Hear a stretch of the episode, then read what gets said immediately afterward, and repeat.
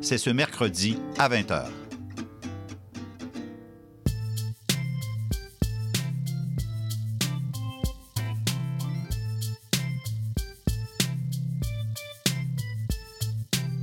CIBL 105 Montréal. Vivre Montréal, Montréal. Alors, ici c'est IBL. On entre en onde bientôt, bientôt, dans 5 minutes. CIBL 105 au cœur de Montréal. C'est intermittent jusqu'à Wellington. Vers la rive sud, congestion depuis Turcot, euh, parce qu'on a eu un accident tout à l'heure sur la 132. Bon, ben c'est clair, tu vas être en retard. Ouais, cool. J'ai de la gym. Parce que la 132 demeure encore occupée. Il est 9 h. CIBL. 101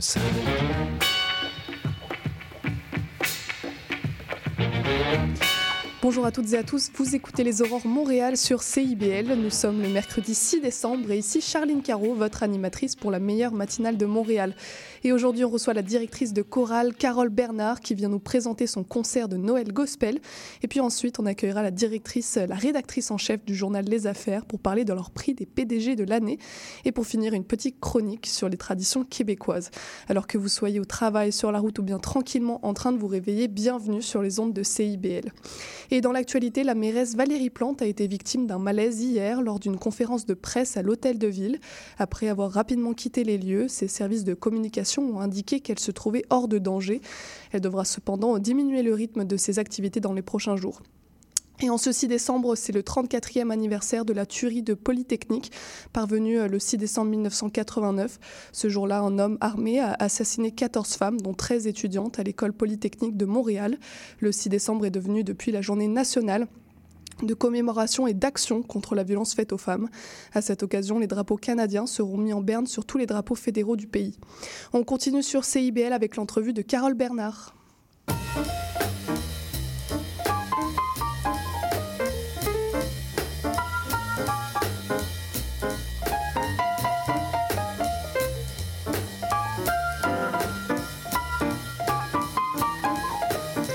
Et je suis en compagnie, en très bonne compagnie euh, de Carole Bernard, directrice du Giré et du Montréal Gospel Choir, euh, deux chœurs de gospel montréalais. Bonjour Carole. Bonjour.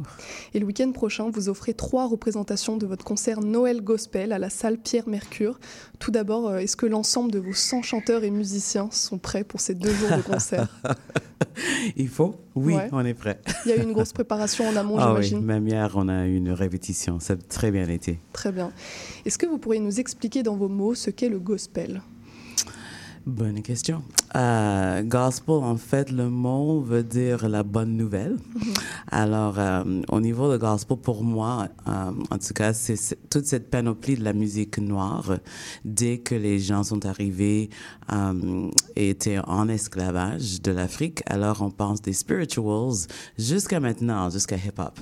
Alors, c'est toute cette panoplie de la musique noire avec le message de Jésus-Christ. Et ça se fait à Noël. Les concerts, euh, vous en avez l'habitude. Vous vous êtes notamment euh, produit au Festival de Jazz de Montréal ou encore au Centre Bell. Mais qu'est-ce qui fait la particularité de ce concert-là qui arrive ce Hmm. week-end? Bon, en fait, premièrement, c'est parce que c'est la fête de Noël. Et, euh, et c'est aussi le fait que tu as mentionné euh, le Festival de Jazz et Bell Center. Ça, c'était avec Jaira. Et Jaira, ça existe, euh, on est dans notre 28e année. Et euh, j'ai commencé ça quand j'avais euh, moins 5 ans. Et euh, Montreal Gospel Choir est la deuxième chorale. Alors, ce qui est différent, c'est que c'est les deux, mes deux chorales ensemble. Alors, Jaira, qui a fait tous les concerts que tu viens de nommer aussi avec euh, OSM, va faire le premier comme tierce. Après ça, Montreal Gospel Choir, une chorale de 80 voix. Après ça, je mets les deux ensemble. On réunit. Alors, et, Wow. ouais. Et il y a des musiciens, huit musiciens. Alors, normalement, on roule avec cinq. Et le, le band leader, c'est Paul Charles, il est assez connu à Montréal. Et beaucoup de musiciens qui sont incroyables. Et on a ajouté une section de cuivre cette année. Alors, ça va vraiment fêter. Comment on gère toute une, euh, une équipe comme ça en tant que directrice de, de chorale Bonne question. Euh, bon, j'adore ça. J'adore ça. Euh, c'est comme mon deuxième carrière. Euh, tu vois, c'est les fruits après qui me, qui me fait. c'est pour ça que j'abandonne pas. Parce que de voir les gens carrément transformer leur vie transformée euh, avec à cause de cette musique, à cause de cette parce que le message de gospel c'est nous remplit de joie, de paix. C'est la saison aussi, hein? Et avec ce qui se passe dans le monde, les gens ont vraiment besoin de quelque chose à accrocher. Alors, ce message-là est plein de l'espoir. C'est ça la différence, entre autres, entre le blues et le gospel. Alors, le blues, c'est toujours un mon euh, mon chum m'a quitté, il va jamais revenir, mon chat est mort, comme mais le gospel, le gospel, il y a ça, parce que c'est rempli de la douleur même de ce peuple qui sont venus sans leur euh, sans leur choix. Mais euh, c'est rempli de douleur. Et même aujourd'hui nous quand on chante avec tous nos tripes de toute la douleur et le le pain qui se passe maintenant mais toujours espoir. Mm-hmm. toujours espoir. Donc c'est toujours bon d'aller voir un, concert de gospel oh, surtout en tout le monde doit euh, venir vous, vous, vous, avez des compositions, vous allez les jouer, j'imagine, à, yes, Noël? Yes, ça c'est une chose que je suis vraiment fière de ça. Um, notre album a gagné meilleur album um, gospel au Canada. Et je suis fière du fait que sur cet album-là, il y a trois et demi, chansons qui étaient en français. Mm-hmm. Alors, on n'a pas gagné dans une catégorie comme meilleur franco album francophone, c'est vraiment meilleur album. Et c'est anglophone English songs et aussi les, chansons en français. Mm-hmm. Pour le concert, il y aura un arrangement qui est comme fresh, jamais entendu, de Joie dans le monde, um, qui va se faire. Il y a aussi une originale qu'on va mettre sur notre prochain album. Alors, il y a tout ça avec les chants comme connus de Noël mm-hmm. et aussi des chants juste gospel. Mm-hmm. Alors, euh, c'est ça. Et vous parlez de joie, que racontent vos compositions? Quel est le message que vous cherchez à faire passer? C'est vraiment, c'est vraiment Jésus qui est l'espoir. Et c'est parfois j'hésite parce que, mais euh, je sais qu'au Québec c'est pas tout le monde qui a cette croyance ces jours-ci. Par contre, à Noël, c'est propice de mentionner mm-hmm. qu'il est vraiment venu et il a changé ma vie. Et il a changé la vie de plusieurs dans, dans, dans le groupe et les gens qui, nous, qui viennent nous écouter. Alors, pour venir à ce concert-là, c'est vraiment comme, je pensais ce matin, je, devrais les inviter comme aller dans un spa. pour comme relax. C'est sûr que vous allez pleurer aussi et ça va. Parfois les gens me demandent qu'est-ce qui se passe? Mais c'est parce que la musique vient les chercher mm-hmm. tellement. Et aussi, il va y avoir beaucoup de joie et je vais les faire euh, se lever et chanter. C'est toujours ça, nos mm. concerts, vraiment participatoires. Et les gens chantent, ils dansent. Il y a un, de mes amis qui m'a demandé une fois pourquoi j'ai acheté les, les sièges? Si, on, on, ça, on est debout tout le temps danser. Le, public se lève et ouais, danse. Ouais, yes. Quel est le profil des personnes euh, qui viennent vous parler Des personnes croyantes? Est-ce qu'il y a des personnes qui ne connaissent pas le oh, gospel? La plupart de notre auditoire, c'est pas les croyants. D'accord. On est toujours à Québec, hein? au Québec. Alors, Jaira a fait tous les grandes salles. En fait, on va aller à, à Québec, à le Grand Théâtre à Québec. Je suis vraiment mhm. excitée de ça en janvier. Mais euh, la plupart de notre public, c'est pas les croyants. Mhm. C'est ça notre réalité ici. Alors c'est pour tout le monde. C'est l'âge, c'est comme des petits jusqu'à les, les, plus âgés. C'est les noirs et les blancs. Alors, le public, c'est vraiment se rejoint à tout le monde. Mhm. Et euh, yeah, c'est ça. Honnêtement, je dirais dans un concert de Jaira, moi, je suis pas fait une poll, j'ai pas, mais je dirais que il y a comme 90% non croyants dans mhm. nos salles. C'est pour le public que vous faites tous ces concerts Oui. Ouais. Qu'est-ce que vous voulez dire pour le public? C'est eux qui vous motivent à, monter tous ces projets? Interesting. Um, oui, oui. Oui, parce que vous avez tu as demandé avant comment je peux faire gérer toutes ces centaines de personnes. Mm-hmm. Si c'était juste la musique, et moi je prends la musique vraiment au sérieux, je suis retournée sur les bancs de l'école, euh, à l'école des années plus tard, après mhm. mon premier baccalauréat, et je fais ça en français à l'Université de Montréal. Wouhou, meilleure université pour la musique. Ah ouais. Et euh, c'est, mais avec tout ça, j'adore les gens, mais c'est vraiment beaucoup de, c'est beaucoup. Et c'est les artistes, c'est beaucoup. Alors, ce qui me motive, c'est vraiment que ce message a changé ma vie. Mhm. C'est ça qui m'a fait accrocher même pendant la pandémie. Mhm. Pendant la pandémie, on a toujours eu des, des répétitions, imagine. Et je me souviens être à côté de mon époux, on regardait sur l'écran de Zoom quand les gens rentrent dans comme cinq ans plus de Montreal Gospel Choir. Mm. Je disais, hey, viens, mais c'est sûr que c'était comme un point de repère pour tout le monde pour voir, même si on peut pas chanter ensemble. mais de se rencontrer pendant la pandémie. Et je vais jamais oublier cette, cette groupe de gens-là parce que on a traversé ça, cette période-là, ensemble. En rire, on fait des jeux sur Internet et on priait ensemble. Je peux lire dans le devoir que la puissance euh, du gospel a changé votre vie. Est-ce que c'est vrai Et pourquoi et comment? Comment? Moi, euh, j'étais née dans une famille chrétienne. Alors, euh, il y avait un moment que moi, j'ai décidé de suivre Jésus. Et ça fait quand j'ai, il y avait un moment que j'avais ma, ma carrière, mes, mes parents sont immigrants, alors il n'y avait pas de question que j'ai fait la musique, le premier baccalauréat. C'était pas ça. Parce que vous avez Et- fait des mathématiques. ça? Mathématiques, Ouais. yes, Pas- à informatique. Yeah. Ouais. Ouais, ben, et c'est pas si long que, loin que ça, hein, maths et musique. C'est vrai, c'est vrai. Et euh, alors j'ai fait ça, j'ai fait une carrière, j'ai travaillé à CN Rail pendant 14 ans. Et euh, il y, a- y avait un moment où j'étais euh, dans une église à, à, à Rive-Sud, devant, il y avait une foule de comme 2000 personnes. Et le prédicateur, à la fin de notre concert, a demandé si les gens voulaient euh, accepter Jésus. OK? Après, entendre, après avoir entendu la chorale. Puis c'était comme, j'ai vu les gens comme avec les larmes dans les yeux qui sont venus. Et, et finalement, je suis retournée dans mon bureau et tu sais, dans une compagnie comme ça, d'avoir un bureau, c'est quelque chose, d'avoir une fenêtre, d'avoir un bureau avec une porte. Vous avez Alors- un poste de cadre, euh, Exact, ça faisait c'est- 14 ans que vous étiez oui. là. ouais. Alors, je suis retournée, je dis, c'est quoi? J'aime cette carrière-là et j'ai beaucoup appris dans cette carrière-là et je l'utilise maintenant, mais c'est rien en rapport avec ce qui se passait hier soir. Mhm. Alors, j'ai appelé à mon mari, qu'est-ce que t'en penses si je fais la musique à temps plein? Puis lui, était comme tout de suite, yay! Donc vous avez été à ce concert et juste après vous avez démissionné Yes. de votre poste euh, confortable et vous vous êtes engagé dans la musique. Ouais, et- mais c'est vrai que j'ai toujours fait la musique, mais c'était toujours comme on the side, à le côté, au côté. Alors j'ai commencé dans une petite église à Côte-de-Neige. J'étais euh, je jouais à l'orgue. Alors j'ai toujours fait la musique, mais c'était jamais comme la carrière. Alors maintenant, quand je, quand tu dis, ça a changé ma vie, c'est vraiment, c'est Dieu qui a changé ma vie. Et Dieu est dans cette musique. Alors, et moi, je crois que tout le monde a besoin de Dieu. Mais, et je parle pas d'une religion, parce qu'ici au Québec, où il y a comme peut-être moins d'un pourcentage des gens qui croient, euh, les gens ont peur, je sais, de la religion. Et c'est pas religion. Pour moi, c'est un, I have a relationship, c'est une relation avec Dieu. Je, c'est comme mon rocher. Et Dieu peut être dans la musique. Et il est, il est certainement dans cette musique-là. Alors, c'est pour ça que quand je- les, les gens disent qu'ils pleurent, je dis, don't worry, c'est Dieu, il t'aime beaucoup.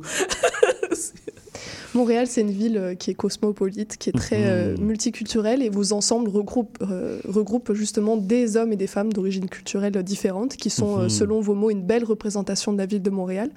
Qu'est-ce qu'apporte cette diversité culturelle à vos chorales? C'est un peu, c'est intentionnel. Honnêtement, Jaira, c'est, surtout les Noirs. Par contre, mon mari est blanc. Euh, moi, je lui ai rencontré quand je suis allée, quand j'ai tombé dans cette musique-là, je suis allée dans une chorale, juste pour le fun.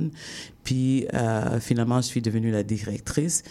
Une raison pour laquelle je suis allée dans cette chorale-là, c'était dans mon, dans, dans ma, my minding, c'était pour rapprocher plus à la communauté noire. Alors, et peut-être trouver un, un homme. Mais finalement, je me suis mariée avec un ça n'a pas marché. Oui, ça a marché parce qu'on va fêter 26 ans. Mais euh, alors lui, là, il y a une autre fille qui est, madame, qui est blanc.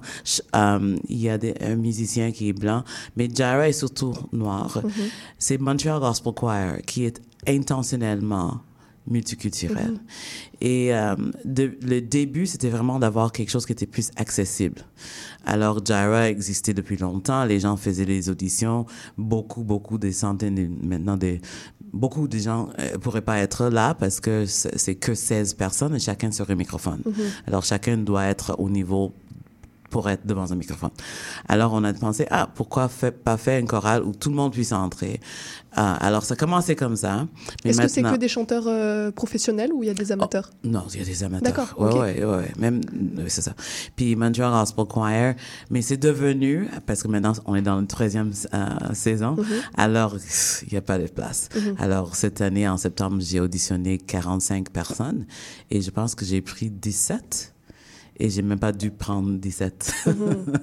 Alors, euh, ça fonctionne. Et pourquoi avoir créé ce second cœur de personnes euh, ama- amatrices, de personnes de la diversité? C'était euh, pour donner plus de place pour des gens. J'adore ça. Pour, et, et honnêtement, il y a, tu m'as demandé avant si c'était pour le public. C'est aussi pour ces gens-là. C'est pour nous. Quand on chante ces chansons, ça change les vies de nous. Il y a des gens dans Montreal Gospel Choir, leurs vies sont vraiment changées. Si j'étais là devant le microphone, il aurait dit, c'est pas moi qui le dis ça. Leurs jours, leurs vies sont changées à cause du fait qu'ils ont rentré dans cette affaire-là avec le seul chose qu'ils savaient de gospel, peut-être c'était ro- Rock and None, ou euh, c'était la seule chose qu'ils ont vue. Ils entrent dans ça, que, oups, ah, il y a une portion vraiment spirituelle ici, il y a quelque chose qui vient me chercher, et je veux ça, j'ai besoin de ça. Alors leurs vies sont changées. Donc vous cherchez vraiment à démocratiser le gospel et à l'apporter au, au plus grand nombre de personnes. démocratiser. Je sais pas. Le- Peut-être. Ouais. Mais pour. c'est- le but, c'était toujours. Oui et non. C'était toujours de l'emmener ça à l'extérieur de l'église. Parce qu'on a ça dans l'église. On, on vise tout ça. Moi, je vais dans une église euh, francophone et c'est pas, c'est pas une église noire. C'est, le nom, c'est La Chapelle. Et si les gens auraient été surpris de voir une église remplie de gens qui sont autour de Moyen Âge 30, hein, de toutes les cultures, surtout blanches, je dirais, mais qui chantent avec ferveur. C'est incroyable. J'a- J'adore emmener les gens là. Mais alors, c'est vraiment pour dire que, et c'est pour ça qu'on ne porte même pas des toges dans mes chorales. C'est un peu pour montrer que c'est pour, c'est pas pour, c'est, ça a évolué. C'est pas juste ces gens-là qui sont venus euh, sans vouloir euh, aux États-Unis. Maintenant, c'est pour tout le monde. C'est pour tout le monde. C'est pas juste pour regarder. C'est pour toi de nous joindre en chantant dans les concerts. Et c'est et c'est pas quelque chose à juste regarder comme on regarde une- dans un cage. Alors pas de toge. On on, on s'habille comme les gens comme d'aujourd'hui. C'est parce que c'est toujours c'est pour aujourd'hui, pas juste pour le passé. Très bien. Vous êtes né à Montréal de parents jamaïcains. Yes. Euh, quel œil vous portez sur cette ville? Euh, Est-ce que c'est un bon endroit pour y faire une carrière musicale? J'adore Montréal. Très bien, comme ça. J'adore Montréal. Je suis tellement content que ma mère a, a arrêté ici parce qu'il y a plusieurs de ses euh, de, de sa famille que- qui sont allés à Toronto ou, ou même aux États-Unis. J'adore Montréal. J'adore le fait que je parle maintenant à toi en français. J'adore euh, toute j'adore cette ville. Les- le- la diversité de tous ces gens, la c'est tellement vivant au niveau des arts. Il n'y a pas un endroit comme Montréal. Come on. a Cirque du Soleil. I mean, c'est comme on a on brille partout au monde au niveau de le niveau ici de art. euh, J'adore ma ville. Vous êtes bien tombé alors. En 2015, votre ensemble reçoit, on le disait, le prix de l'album gospel de l'année pour euh, votre album Get Up. Yes. Euh, c'est quoi les secrets pour euh, réussir un, un aussi bon album de, de gospel? Une équipe. Très Une bien. équipe. J'ai une équipe. Le, le réalisateur, son nom est Alexandre Parquet. Lui, il a rencontré sa femme à Jira quand il faisait une sub parce- que c'est il est bassiste. Maintenant, il joue aussi pour Cornet et des grands artistes. Mais lui, c'est le réalisateur. Des musiciens maintenant entourés. Comme il y a des, il y a notre batteur, il joue avec Anomaly. Je sais pas si tu as déjà entendu, mais anyway, c'est c'est une équipe qui travaille ensemble. Alors même les chansons, euh, c'est moi je fais arrangement et j'ai des idées, mais c'est rare que moi je commence avec une chanson comme au complet comme euh, intégral. Alors, euh, je cherche les gens pour les originaux, je donne la vision, puis tout le monde travaille en- ensemble en équipe. Un co-réalisateur, c'est mon ami Rex Versosa, qui est venu de les Philippines. Je me souviens toujours que lui, quand il est venu faire une audition pour Jerry a plusieurs années, il, il, il se demandait s'il devrait venir parce qu'il est pas noir. Mais c'est parmi les meilleurs chanteurs à Montréal dans le gospel maintenant. Mais lui a écrit des, vraiment des belles chansons. Et c'est sa femme qui a écrit un des chansons qu'on va comme um, faire pour la première fois um, ce, ce samedi, week-end. dimanche. Oui. Et bien justement, j'invite euh, tout le monde à venir voir votre concert. Donc c'est samedi prochain à 15h et à 20h et puis dimanche à 16h à la salle Pierre Mercure. On peut retrouver toutes les informations et les billets euh, sur montrealgospel.com et puis il y a cet album Get Up, euh, qui est sorti, qui est disponible j'imagine sur toutes les Yes. plateformes. Très bien. Yes. Merci beaucoup Carole et puis euh, bon concert ce week-end. Merci à toi. On continue avec euh, l'entrevue de Marine Thomas, rédactrice en chef du journal Les Affaires. Dépêche-toi, le bingo de CIBL commence. J'arrive, j'arrive. Bon, je pense que j'ai tout chips, breuvage, les tampons de bingo, un rouge pour moi, un bleu pour toi. Ok, ok, mais les cartes? Quoi, les cartes? Bah, les cartes de bingo. Ah, non, j'ai complètement oublié. Les cartes de jeu de bingo de CIBL sont disponibles dans un point de vente près de chez vous. Consultez la liste sur notre site web au cibl1015.com sous l'onglet Bingo de CIBL. Et venez jouer avec nous tous les dimanches dès 16h et invitez vos amis. Et surtout, pour jouer au bingo de CIBL, n'oubliez pas d'acheter vos cartes.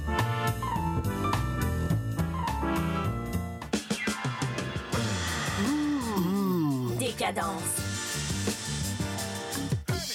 Trois heures de musique deep house, soulful house, techno, disco et garage. Décadence. Les vendredis soirs dès minuit, Michael Terzian ouvre le bal à votre week-end. Votre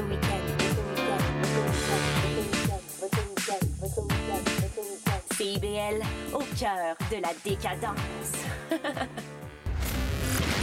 La devise qui nous soutient n'est plus Québec, je me souviens. On va hurler et déconner pour dénoncer la société avec nous. Souvent ça dégénère. Dans le monde, il s'en passe des affaires. Les Trois Moustiquaires, mercredi 17h sur les ondes de CIBL. Québec en musique présente notre histoire musicale complète de ses débuts à aujourd'hui. Ce sont nos artisans, nos auteurs, compositeurs et interprètes qui ont tracé la voie et créé cette musicalité unique au Québec, sans oublier l'émergence de nouveaux créateurs qui constituent l'ADN de Québec en musique. Soyez des nôtres chaque samedi à compter de 6h30 à CIBL 101.5 Montréal. CIBL. Et je suis en présence de Marine Thomas, rédactrice en chef du journal Les Affaires. Bonjour Marine. Bonjour. Je vous reçois dans le cadre du prix des PDG de l'année que votre journal organise depuis très longtemps. Euh, tout d'abord, est-ce que vous savez pourquoi euh, ce concours a été créé ou pourquoi vous l'entretenez aujourd'hui en tout cas? Ouais, Alors je ne sais pas pourquoi il a été créé, mais je sais pourquoi je Mhm. continue à penser que c'est important. Euh, tout simplement parce que récompenser le leadership, c'est important. À l'époque, euh, c'était déjà le cas, mais nous, on vit dans un contexte encore plus particulier dans les dernières années, où on voit toute l'importance et la complexité que c'est de gérer une organisation. Donc, nos leaders, ils en ont de plus en plus euh, sur les épaules. Récompenser ce leadership et aussi changer les caractéristiques de Mhm. ce qu'est un bon leader, euh, c'est aussi important. Ça envoie un message à la communauté d'affaires. Donc, ça nous semble important de le souligner. Mhm. Vous parlez de ce contexte euh, particulier. Qu'est-ce qui rend la tâche de PDG plus en évolution depuis quelques années? C'est sûr que les, les parties prenantes sont, sont plus nombreuses, Mhm. euh, elles sont plus exigeantes. On peut penser par exemple à l'interne. Donc euh, auparavant, euh, on se préoccupait moins à tort ou à raison, mais sûrement à tort, de ce que pensaient les employés. On leur imposait Mhm. un petit peu une ligne directrice, mais on prend beaucoup plus en compte ce que veulent les employés. Puis évidemment, ben, ils ont des envies qui sont euh, différentes parce qu'ils composent euh, différentes générations. Donc, on, on se soucie beaucoup plus euh, de leur bien-être, de leur flexibilité, Mhm. de leurs envies différentes. Donc, juste avec cet exemple-là, on voit que c'est beaucoup plus complexe à gérer une culture d'entreprise. On pense en plus maintenant au travail hybride. Donc, il y a quand même beaucoup de choses qui sont sur le PDG, qui avant relevaient peut-être à la limite du, du RH. Mhm. Le RH gérait les employés, alors que maintenant, ça fait vraiment partie des préoccupations. Euh. Après, on peut penser à l'environnement, qui Mhm. devient euh, une composante importante. Donc, cette transformation-là, la transformation numérique. Bref, il y a beaucoup de transformations tout court, et ça fait beaucoup de, de complexité à, gérer. C'est ça, donc la tâche de PDG, elle s'est complexifiée selon vous ces oui, je dernières pense années que? Mhm. vraiment, euh, il y en a de plus en plus. Mais nos leaders, en tout cas ceux que nous on récompense, on prouve que c'est possible et qu'ils sont à la hauteur de Mhm. cette tâche qui devient de plus en plus euh, gigantesque. Alors, question importante, à quoi ça sert euh, un ou une PDG Ah, mais Un PDG euh, est pas dans les opérations, puis c'est pas l'objectif. Le, Mhm. le PDG, principalement, son objectif, c'est d'avoir une vision. Alors, on sait que tout va très vite. J'ai parlé de cette complexité, mais on a aussi une accélération euh, du rythme. Le PDG, il sert à prendre le pouls, donc à rester connecté avec les besoins de son organisation, avec ses besoins à elle, mais aussi avec les besoins externes et à, à prendre de la hauteur, Mhm. c'est-à-dire à, à donner le cap et à penser à plus long terme, à faire du développement aussi des affaires, donc à regarder comment le marché évolue et donc avoir ce, cette capacité à jongler le court terme, donc les besoins immédiats pour répondre aux besoins de l'organisation, mais aussi savoir l'emmener où est-ce qu'elle devrait être dans 3 ans, 5 ans. Et aujourd'hui, qui sait dans, à quoi le monde ressemblera dans 5 ans? C'est cette capacité-là à jongler ces, doubles objectifs-là mhm. qui fait un, PDG et c'est ce dont l'organisation a besoin. Mhm. Vous dites euh, que le processus de sélection fut rigoureux parce que donc vous recevez un tas de candidatures et vous devez euh, sélectionner parmi toutes celles-là. Vous avez notamment vérifié les antécédents des organisations. Euh, je suis curieuse de savoir ce que ça veut dire concrètement. Oui, bah c'est une bonne question. C'est la première fois qu'on le fait cette année. Donc, bah, tout d'abord, on commence par une revue de presse diligente donc pour s'assurer qu'il n'y a pas eu de, problèmes. Mais on a aussi euh, demandé à la CNSST de collaborer avec nous et donc euh, de vérifier s'il y avait des bris au niveau de la loi sur l'équité salariale, par exemple. Et euh, à notre grande surprise, des entreprises qui étaient, qui se considéraient comme excellentes ont été écartées. et donc, on était quand même déçus parce qu'il y avait des belles histoires, mais ça prouve que sans cette vérification-là, bah, il y aurait peut-être mhm. eu des, affaires que, des, des entreprises qu'on aurait sélectionnées, alors qu'il y a des des, des, aspects légaux, mettons, qui sont même pas remplis. Mhm. Euh, les candidatures ont été réparties en cinq catégories, avec les grandes, les moyennes, les petites et les nouvelles entreprises, les jeunes pousses, comme vous les appelez. Mhm. Euh, cette année, vous avez rajouté, je crois que c'est cette année, la catégorie des entreprises d'économie sociale. Pour quelle raison? En fait, euh, j'aurais voulu peut-être même le faire avant à y penser, mais je pense que vu le contexte socio-économique, euh, il était plus important que jamais de souligner le travail exceptionnel que font les leaders euh, qui sont à la tête de ces, organisations. On le voit, le contexte économique, il est difficile. Euh, peut-être que c'est ça qui m'a plus interpellée, mais je sens qu'il y a une crispation sociale, l'inflation est difficile, les loyers ont augmenté, les taux d'intérêt aussi. Donc on sent que c'est plus difficile et on sent qu'on en demande de plus en plus aux organismes à but non lucratif pour soutenir ce tissu-là. On a de plus en plus de personnes qui se, tournent vers, euh, vers ces mhm. organismes-là, malheureusement. Et donc, ils ont à jongler un manque de financement qui est euh, criant malheureusement, mais avec des besoins qui augmentent. Elles aussi, elles doivent composer avec tout ce qui euh, sont les préoccupations des organisations privées, c'est-à-dire euh, la pénurie de main-d'œuvre, mmh. la transformation également. Et donc finalement, ce sont des leaders qui ont énormément de défis, qui portent tout ça à bout de bras et le font euh, avec la plus grande passion et conviction. Il me semble important que le milieu des affaires reconnaisse leur contribution parce que c'est pas vrai que c'est privé contre, mmh. contre non lucratif. C'est tous ensemble qu'on travaille à faire une économie plus prospère.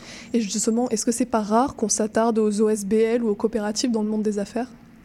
C'est de moins en moins rare, mhm. heureusement. Et en fait, euh, on soulignait tantôt les jeunes pousses. On constate bien que les entreprises émergentes, les nouvelles entreprises, ont souvent à cœur qu'elles soient à but lucratif ou pas, mais au cœur de leur mission, de leur raison d'être, une volonté d'avoir un impact, de changer, euh, soit ça soit un enjeu social, un enjeu environnemental.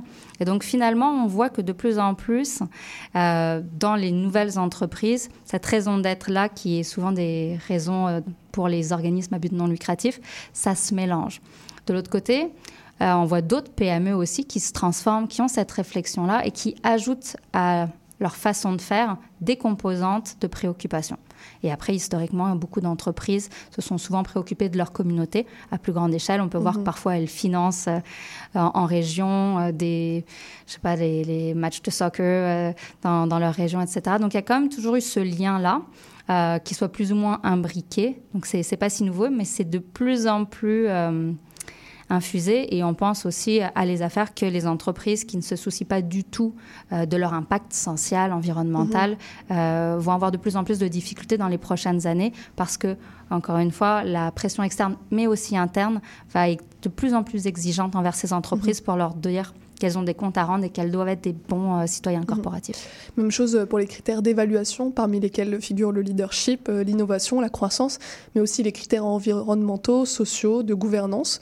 Euh, donc vous avez vraiment cherché à intégrer un certain aspect éthique à votre concours Oui, et ça peut sembler surprenant, mais finalement, ce n'est que le reflet de ce que nous considérons être euh, un bon leader et aussi avoir une bonne vision d'affaires. Est-ce que cette vision, elle est globale? Est-ce qu'en général, dans le monde des affaires, on considère qu'un bon leader, c'est quelqu'un qui se soucie euh, de l'environnement, de la diversité dans son entreprise? Je Ou peux pas parler pour journal? tout le monde Ouais. euh, du monde des affaires, mais nous, aller au journal, euh, évidemment, nous, on, on a la mission d'informer euh, les décideurs du Québec et on souhaite leur envoyer le message que de ne pas se préoccuper de ces composantes-là, c'est une erreur. Parce que, justement, le monde change, que ces euh, exigences, elles vont être importantes. Et finalement, bien sûr, il faut faire le bien pour faire le bien, c'est-à-dire le faire avec conviction, mais c'est aussi une bonne question d'affaires. C'est vraiment incontournable pour la pérennité des entreprises de se soucier de ces composantes-là. Et pour nous, comme j'expliquais que les leaders doivent voir à moyen, long terme, à 3-5 ans, ne pas comprendre que c'est le cap qu'il faut commencer à intégrer à son entreprise, c'est une erreur.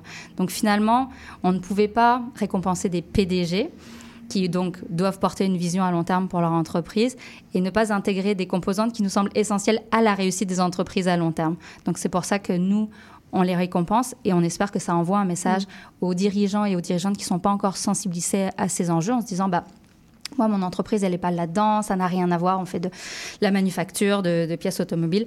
Oui, mais c'est encore drôle. Il faut quand même euh, y réfléchir à diminuer l'impact qu'on peut avoir en réfléchissant à l'ensemble de sa chaîne d'approvisionnement, à l'ensemble de sa façon de faire. Et c'est ainsi qu'on transforme. Mais surtout, ça donne des avantages compétitifs. À court terme, c'est un investissement. À long terme, ça va être un Mhm. énorme avantage qui va leur permettre de gagner des parts de marché, qui va leur permettre d'avoir des taux d'intérêt moins chers parce que les institutions financières vont commencer à vraiment regarder de plus près ces composantes-là. Donc, encore une fois, c'est une question de, de faire des affaires de la Mhm. bonne manière. Puis nous, à les affaires, on va envoyer euh, Mhm. ce signal-là. Vous, vous diffusez ce modèle euh, éthique, euh, on va dire, de, de ces PDG. Euh, Est-ce que euh, les patrons, les PDG n'ont pas parfois mauvaise presse auprès du grand public? Euh, L'image du, du patron, entre guillemets, n'est pas, n'est pas toujours très bonne. Effectivement, elle est peut-être mal comprise, puis on le voit quand il y a des indices de confiance, euh, que c'est pas forcément eux qui trônent euh, à la tête euh, de- du palmarès. Nous, évidemment, on parle à un public qui comprend Mhm. ces réalités, puis nous, on, on a vocation à parler aux PDG, mais aussi aux décideurs, aux gestionnaires et aux personnes en entreprise qui s'intéressent au milieu économique pour comprendre qu'on fait partie d'un écosystème. On vise le grand public intéressé à, ce, à ces enjeux-là. Donc euh, peut-être que déjà en partant, on a une, on a une longueur d'avance par rapport au grand public plus général. Euh, la raison pour laquelle les personnes ont, pensent que, que les, les patrons euh, sont peut-être... euh, ont, ont peut-être pas une bonne cote de confiance, c'est peut-être parce qu'ils comprennent mal le métier. Mhm. Je pense aussi que si on regarde de manière euh, historique, on a une vision euh, du patron euh, cupide à la tête d'une multinationale, intéressé par, seulement par les profits à court terme. On peut penser aussi dans la culture populaire, la façon dont on les voit dans les films, dans les séries. C'est vraiment très flatteur quand Mhm. on y pense. C'est souvent un peu en opposition. Et et nous, avec ces, ces PDG de l'année, je pense qu'on on contrebalance Mhm. cette vérité, on la nuance aussi. Euh, on montre que c'est pas euh, si facile.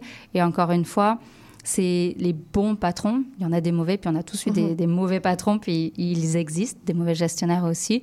Euh, mais ces PDG-là, les bons PDG, euh, ils sont souvent très humains et on a une économie au Québec qui est composée en très très grande partie de PME à taille humaine avec des patrons qui se retroussent les manches et qui aident vraiment euh, leur personnel sur Mhm. le plancher. Donc on est très loin du cliché euh, de ce qu'on peut imaginer. Du grand méchant patron. Exactement. Il y a un patron qui est très contesté en ce moment, c'est le gouvernement Legault, avec les grèves des travailleurs et des travailleuses qui réclament de meilleurs salaires, de meilleures conditions de travail. Est-ce qu'un bon PDG entretient des relations apaisées avec ses employés? Ben, évidemment, euh, l'objectif, euh, c'est la communication. Ça fait partie euh, aussi euh, des aspects que nous, on a récompensés dans, dans ces PDG de l'année. Mais oui, évidemment, euh, c'est quand je disais que c'est de plus en plus complexe, mais la communication, elle est au cœur. On peut avoir une vision, mais on, si on ne sait pas la communiquer, Mhm. si on ne sait pas l'expliquer, euh, puis en, en ça, on peut imaginer dans des moments difficiles comme cela, où parfois il y a des choix difficiles qui doivent être faits, euh, si on ne sait pas malgré tout expliquer, mobiliser euh, et engager les personnes avec qui on travaille, on ne sera pas un, Mhm. un bon patron, même si on a des bonnes intentions, même si on a une bonne vision. Si on ne sait pas mobiliser les personnes, ça ne fonctionnera pas. Est-ce que PDG, c'est un métier d'avenir? Bien sûr. En fait, euh, on en aura de plus en plus besoin. Puis même si on voit qu'il y a des organisations qui réinventent les modèles euh, de gouvernance avec des modèles beaucoup plus moins hiérarchiques, plus euh, avec une pyramide beaucoup plus euh, étalée, plus horizontale, c'est un métier d'avenir dans le sens où le leadership, alors est-ce que c'est PDG, leadership peut-être le titre évoluera, mais le leadership, il n'est euh, pas forcément toujours en haut de cette pyramide, justement. Il peut être partout, mais cette euh, capacité à avoir une vision, à se mobiliser, à bien communiquer, à être conscient de tout ça, on en aura de plus en plus besoin. Mhm. Peut-être qu'il ne sera plus détenteur d'une seule personne, il sera peut-être un peu plus euh, réparti, mais ces qualités-là, elles resteront toujours importantes. Si je vous demande ça, c'est notamment parce que récemment, euh, une société chinoise a nommé une intelligence artificielle euh, comme PDG, un robot euh, virtuel donc qui gère euh, les opérations de la filiale, qui gère aussi les employés. Le président de cette entreprise dit que l'IA est l'avenir de la gestion d'entreprise. En- à les affaires, on a une vision différente de ce que c'est la gestion d'entreprise. On pense que le côté humain, justement, est de plus important. L'IA, elle va avoir des réponses factuelles à des problèmes euh, bah, plus ou moins simples ou plus ou moins complexes. Puis je suis sûre que l'IA va se raffiner, puis elle, a- elle, elle- elle aura la capacité à résoudre des problèmes complexes, certainement. Mais un PDG ne fait pas que résoudre des, complexes, euh, des problèmes complexes euh, de manière rationnelle avec le cerveau. C'est là où on voit l'importance du cœur, de l'humain, euh, de la bienveillance, des qualités que l'IA, à mon avis, n'est pas prête d'avoir et qui vont faire toute la force de l'humain. Je ne suis pas sûre qu'on on parlait de mobilisation tantôt, je suis pas sûre qu'on va pouvoir se rallier, avoir envie de suivre et de se dépasser et de s'engager. Si c'est un robot. On ne sait pas de quoi le monde sera Mhm. fait, mais je pense que les leaders de demain seront plus empathiques, plus, plus bienveillants, plus à l'écoute. Et c'est l'inverse de ce que sera la machine. Donc pour moi, c'est l'opposé de la direction dans laquelle on devrait aller et dans laquelle on va dans ce que je constate actuellement. On en vient à l'édition de cette année avec des PDG qui sont, euh, eux, encore très humains. Euh, vous parlez du- de cuvée historique pour euh, décrire les lauréats 2023. Pour quelles raisons? Eh ben, non seulement on a la, la nouvelle catégorie, mais c'est une grande première et c'était pas une volonté marquée de notre part. Mais sur euh, six catégories, euh, dont le coup de cœur, on a cinq femmes euh, et des personnes issues de la diversité euh, ethnoculturelle. Et donc c'était pas une volonté de notre part, c'est vraiment venu du fait qu'il y ait beaucoup de candidatures qui soient venues de femmes plus que dans les années précédentes. Mais oui, c'est historique. On fait une une avec euh, cinq femmes et un, un homme de couleur, puis on est fiers de Mhm. ça parce que on parlait de leadership de demain. On est vraiment dedans. Mhm. C'est ça, donc vos lauréats ne sont que des femmes et ou des personnes euh, racisées, alors que ces personnes représentent en fait une minorité dans cette profession. Donc c'est pas un hasard. Euh, si c'est un hasard et c'est pas une volonté de votre part, c'est ce que je non, veux dire. euh, ça semble tellement euh, fort qu'on penserait que c'est un message qu'on essaye d'envoyer, mais ce n'est pas le cas. La façon dont la, la méthodologie et le processus se fait fait qu'on ne pourrait pas avoir de tels biais. On a trop de personnes issues de différents milieux, puis le jury externe est le même que dans les trois années précédentes, puis on n'avait pas de tels résultats. Donc c'est pas une volonté marquante, mais oui, c'est historique et c'est un message qu'on envoie malgré nous, mais qui est quand même fort, qui dit c'est quoi les, les belles qualités d'un leader? Bah, Cette année, elles sont incarnées euh, à très grande majorité par des femmes. Mhm. Parmi euh, les cinq lauréats, est-ce qu'il y en a un ou une ou plusieurs qui vous ont particulièrement marqué, dont vous pourriez nous parler un peu? Mais j'aurais du mal à, à choisir parce que, Mhm. évidemment, moi, je fais, euh, c'est un peu particulier, je fais partie de l'in- l'intégralité du processus. Donc, euh, je lis les 80 candidatures. Ensuite, je fais partie du pré-jury dans toutes les catégories pour choisir cinq catégories. Puis après, je fais partie du, du jury final. Donc, c'est-à-dire que c'est là où moi, euh. J'ai vraiment Mhm. tout suivi de près. Euh, c'est sûr que je les aime toutes, euh, toutes et tous. Euh, Peut-être à cause de ce qu'on disait tantôt, j'ai un coup de cœur particulier pour ma catégorie OBNL. Mhm. Euh, je trouve Paul Evra du Centre Lassalien particulièrement inspirant. Justement, peut-être parce que je connais tellement bien les entreprises privées, leurs défis, que me plonger dans les défis de ces organisations communautaires, Saint-Michel, c'est un des quartiers les plus pauvres au Canada, savoir qu'est-ce qu'ils relèvent. Et Paul Evra, il a vraiment cette vision-là où il dit l'argent, c'est pas un problème, ce qui est quand même assez rare à entendre pour un OBNL qui Mhm. doit vraiment euh, toujours se préoccuper de son financement. Il dit on va d'abord penser à la, au rêve, on, on va penser grand, on va comprendre les besoins, l'argent, on en trouvera. C'est tellement un discours rafraîchissant, mais avec ça, il, il a fait des accomplissements que peu d'OBNL ont réussi à faire, et je trouve ça inspirant. Mhm. Donc c'est ça, il œuvre pour les jeunes euh, au quartier Saint-Michel, c'est ça? Effectivement, Très oui. bien. Merci beaucoup euh, Marine d'être venue euh, nous parler de ce concours. On peut retrouver votre journal sur le site lesaffaires.com et puis aussi euh, disponible en version papier. Effectivement, merci beaucoup pour Merci l'invitation. beaucoup, bonne journée. Merci. On continue avec la chronique de François-Pierre Gingras.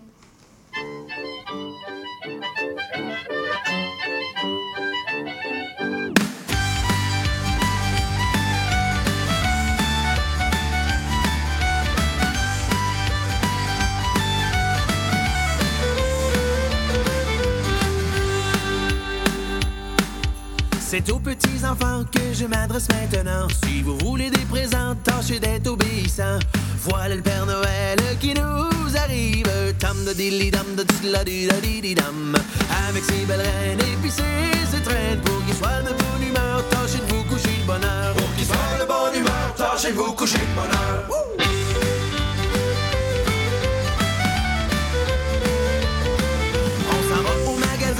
S'acheter un beau sapin et aussi des petites babelles pour garnir l'arbre de Noël. On s'en va au magasin pour s'acheter un beau sapin et aussi des petites babelles pour garnir l'arbre de Noël. Il faut bien se préparer pour recevoir la parenté, des beaux beignes et puis des tartes puis un bon ragoût de pâtes. Voilà Père Noël qui nous arrive, tam de dilly dam de la di da di di dam, avec ses belles reines et puis ses étrennes pour qu'il soit de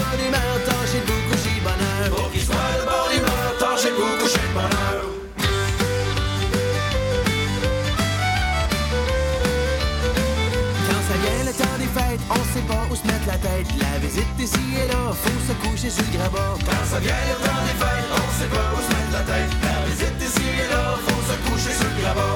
Après la messe de minuit, les parents et les amis, la table est préparée, ils s'en viennent réveillonner. Voilà le Père Noël qui nous arrive. Tam de dilly dam de la di da di di dam. Avec ses belles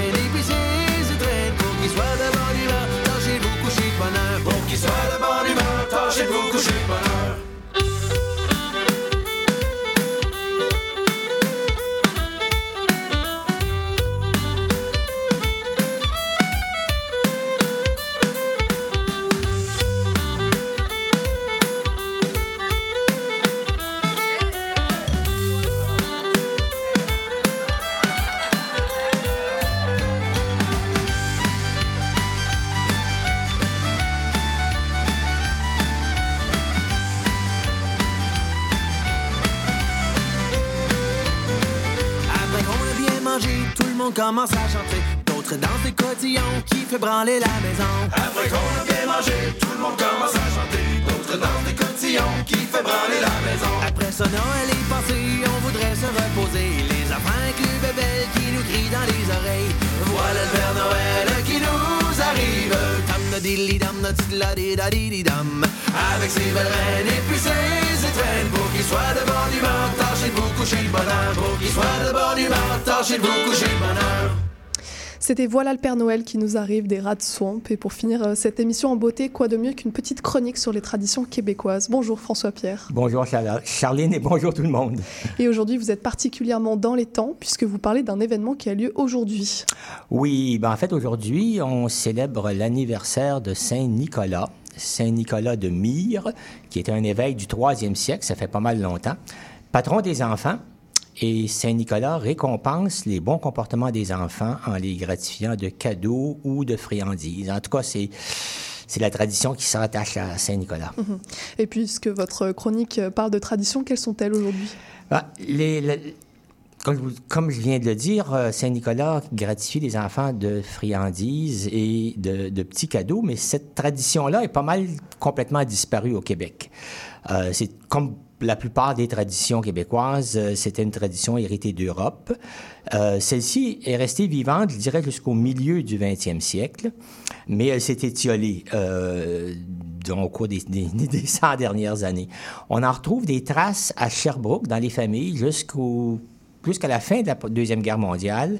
Et la plus, une amusante, une trace amusante, la dernière que j'ai pu repérer, c'était à Québec, le 27 novembre 1954. Il y a eu un défilé, non pas un défilé du Père Noël, mais un défilé de Saint-Nicolas, qui partait du Palais Montcalm pour se rendre à la place Jacques-Cartier. Euh, mais après ça, on n'entend plus parler de Saint-Nicolas, sauf peut-être ici et là, ou dans des villages qui s'appellent Saint-Nicolas, comme il y en a un euh, qui fait maintenant partie de Lévis en face de Québec. Là, il y a des activités cette journée-là, mais c'est relié au nom du village euh, et non pas à l'ancienne tradition. Et donc parlez-nous des origines de cette tradition. Elles viennent d'Europe, c'est ça? Oui, euh, comme la plupart des origines, ça vient d'Europe. Euh, Saint-Nicolas, comme j'ai mentionné, était un évêque du 3e siècle, au tempérament bouillant, mais très généreux. Il était aussi devenu, par un concours de circonstances sur lequel on, ne s'arrêtera pas, saint patron de la Lorraine, dans, l'est de la France. Or, la Lorraine est un carrefour commercial entre la France et l'Allemagne. En fait, ça, c'était un, enjeu territorial pendant, pendant des siècles. Et c'est un carrefour commercial réputé pour ses foires et ses marchés. Donc, on voit tout de suite une petite connexion commerçante un peu là qui va se, faire. Mais cette connexion commerçante là va être euh, stimulée par une légende, en fait une légende à deux volets. Euh, Saint Nicolas était réputé faire sa visite de paroisse, comme on dit ici. Il allait de maison en maison.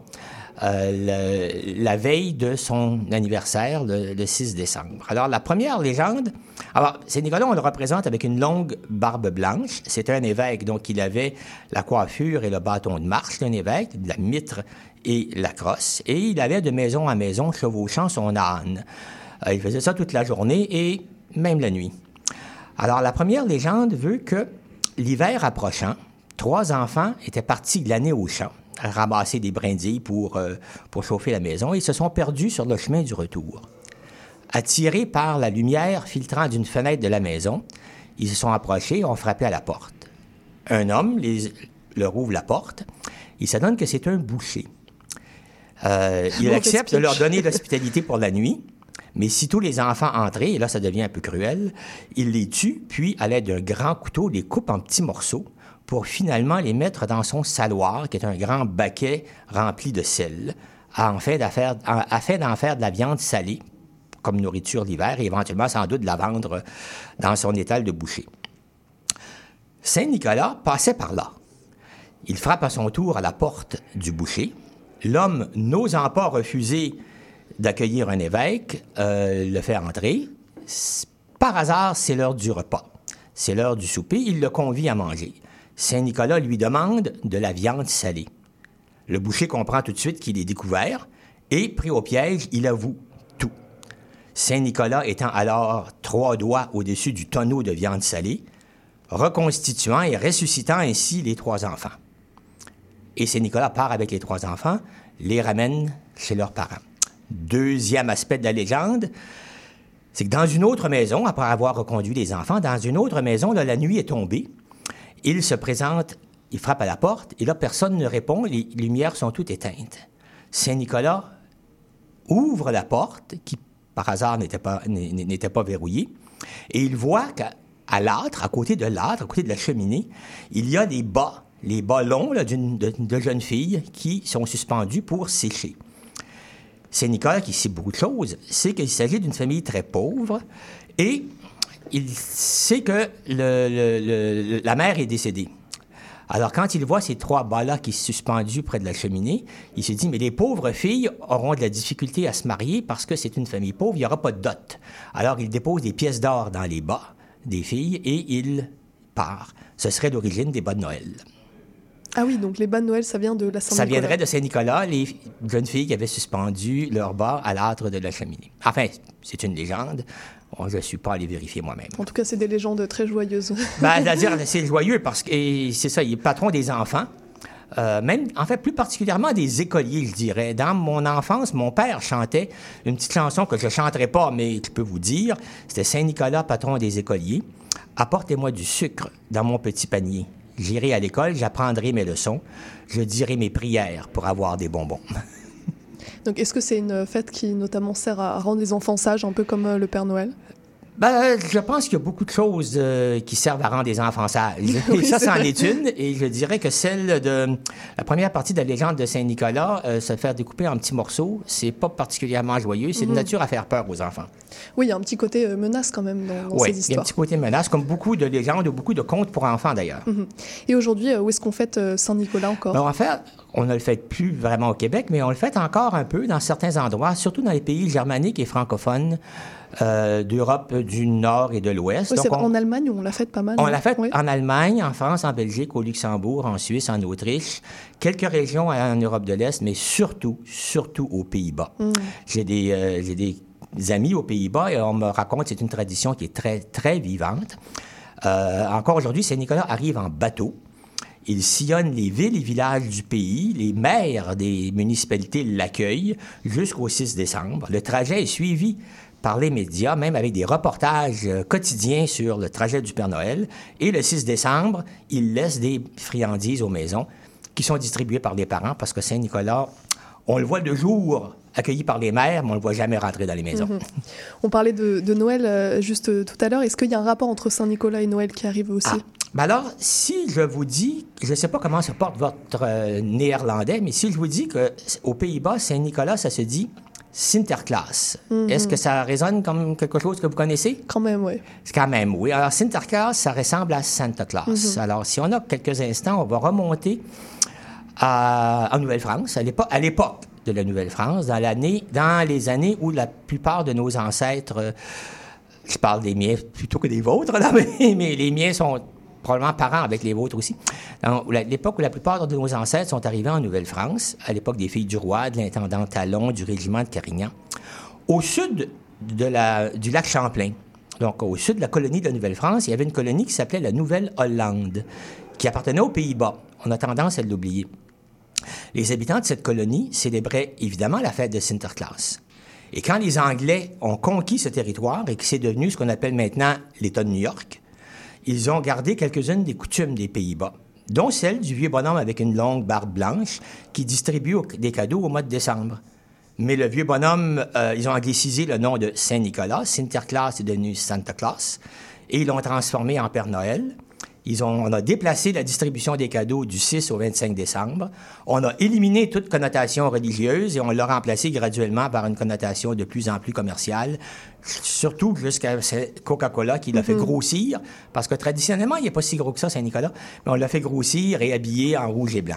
Donc en fait, Noël, c'est un dérivé commercial de la Saint-Nicolas. Ben, en fait, Noël, comme on le connaît aujourd'hui, c'est un dérivé commercial de la Saint-Nicolas, parce qu'il faut se rappeler qu'en en Nouvelle-France, et même, je dirais, jusqu'à l'époque de, mes, de mon... Quand mon père était enfant, on ne distribuait... Au Québec, on ne distribuait pas de cadeaux à Noël. Mhm. On les distribuait au jour de l'an. C'est des étrennes du jour de l'an.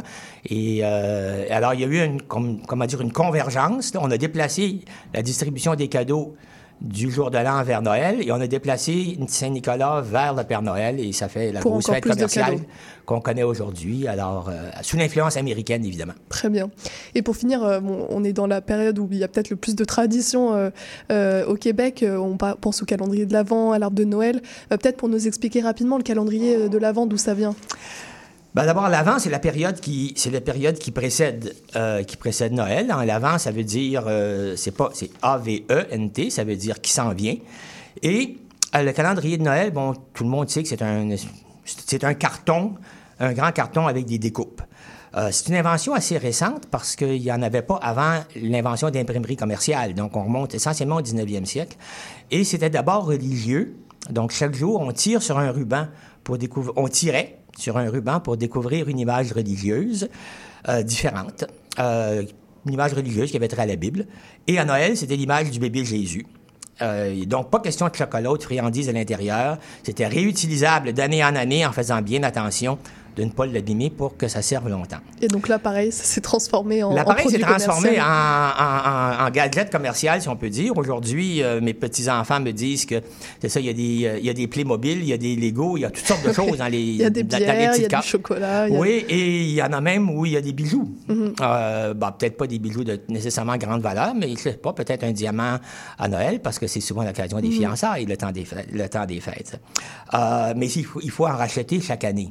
Et euh, donc, il y a une commercialisation qui est, qui est quand même extrêmement importante et qui n'existait pas autrefois. Très bien. Bah, merci beaucoup euh, pour euh, toutes, toutes ces explications de tradition. C'est votre dernière chronique sur les traditions québécoises. Est-ce que vous pensez avoir fait le tour? Oui, ben, la, première a eu lieu en décembre dernier. On parlait, on parlait de Noël. Mhm. Euh, ensuite, j'ai eu le plaisir de, de m'adresser aux auditeurs et aux auditrices de CIBL tout, euh, une fois par mois, deux fois au cours, par mois au cours de l'été. Et là, euh, c'était, euh, c'était très agréable cette, cette aventure. Et on va, on va laisser le micro à d'autres personnes. Merci, euh, Charline. Merci aux auditrices et aux auditeurs. Et à, la- à toute l'équipe de CIBL. Très bien. Et ben, merci pour euh, tous ces riches enseignements. On retiendra euh, tout ce qu'on a appris sur les traditions québécoises. Merci beaucoup, François-Pierre. Et si vous avez été une enfant sage, peut-être vous aurez un petit cadeau à la fin de la journée. Mais je l'espère. Merci beaucoup et puis à bientôt. Au plaisir. Restez avec nous pour la clôture de l'émission et le programme de demain.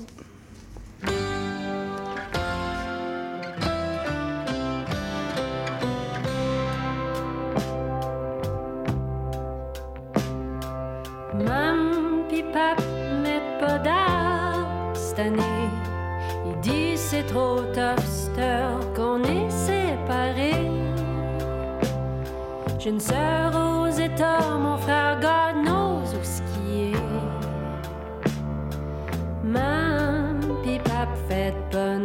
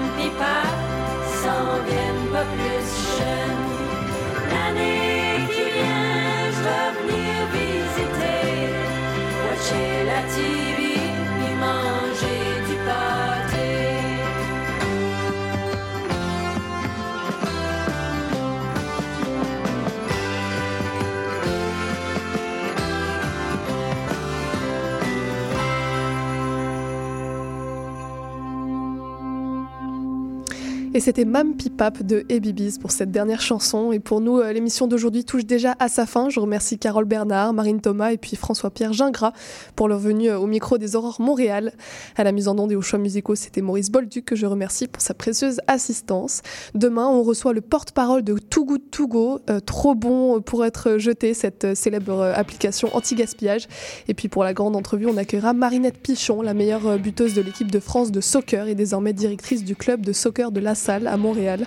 C'était Charline Caro sur CIBL. Je vous remercie pour votre écoute et je vous dis à demain pour une nouvelle émission.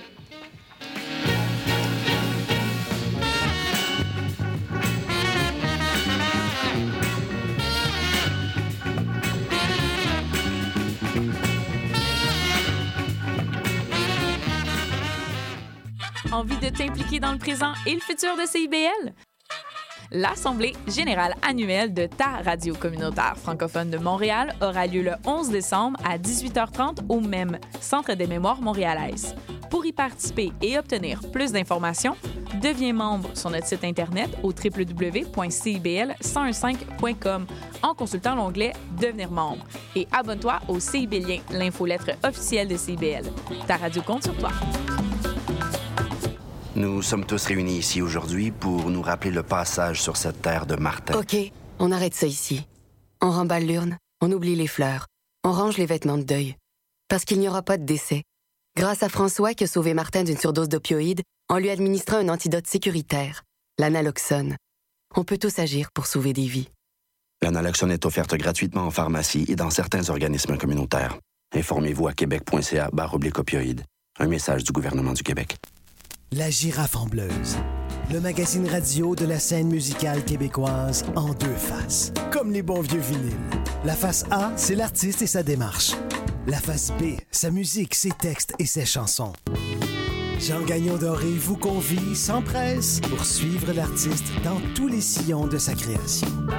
La girafe en bleuse, les vendredis 13h, rediffusion dimanche 10h. CIBL, au creux du sillon. Django et compagnie, c'est une série d'entretiens avec des musiciens et des musiciennes de jazz manouche qui animent une communauté qui est en plein essor à Montréal. Interview et musique en direct, Django et compagnie, c'est mercredi à 20h.